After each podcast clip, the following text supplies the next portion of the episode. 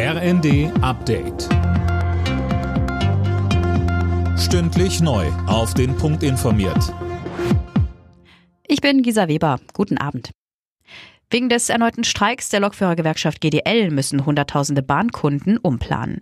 Noch bis Freitag drohen massive Ausfälle im Regional- und Fernverkehr. Haben die Fahrgäste Verständnis für den Streik? Wir haben uns am Kieler Hauptbahnhof umgehört. Grundsätzlich habe ich Verständnis dafür, dass man streikt und auch mal sagt, man möchte mehr verdienen, aber es muss halt irgendwie im Rahmen bleiben und ist ja gerade für alle auch nicht so einfach. Teils, teils. Die Leute möchten mehr Geld haben, ich kann es verstehen. Ich finde es ein bisschen schwierig. Ich verstehe die Forderung auch nicht so ganz. Ja, auf der einen Seite, klar, die brauchen schon mehr Geld, aber ist jetzt ein bisschen häufig. Also können auch mal wieder einen Zug fahren.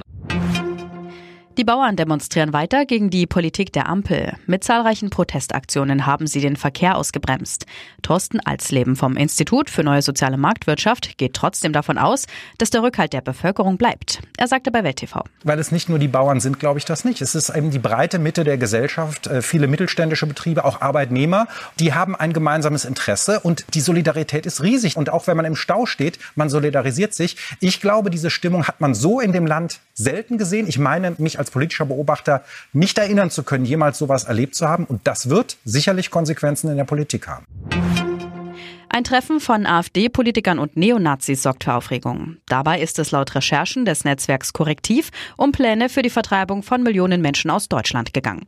Die AfD selbst erklärte, ihre Funktionäre hätten von den Inhalten des Treffens im Vorfeld keine Kenntnis gehabt. Hamburg ist Deutschlands Stauhauptstadt. Laut einer Auswertung des Navi-Herstellers TomTom brauchten Autofahrer dort letztes Jahr im Schnitt fast 24 Minuten für eine 10-Kilometer-Strecke. In Wuppertal, dem Schlusslicht des Rankings, waren es rund 11 Minuten weniger. Alle Nachrichten auf rnd.de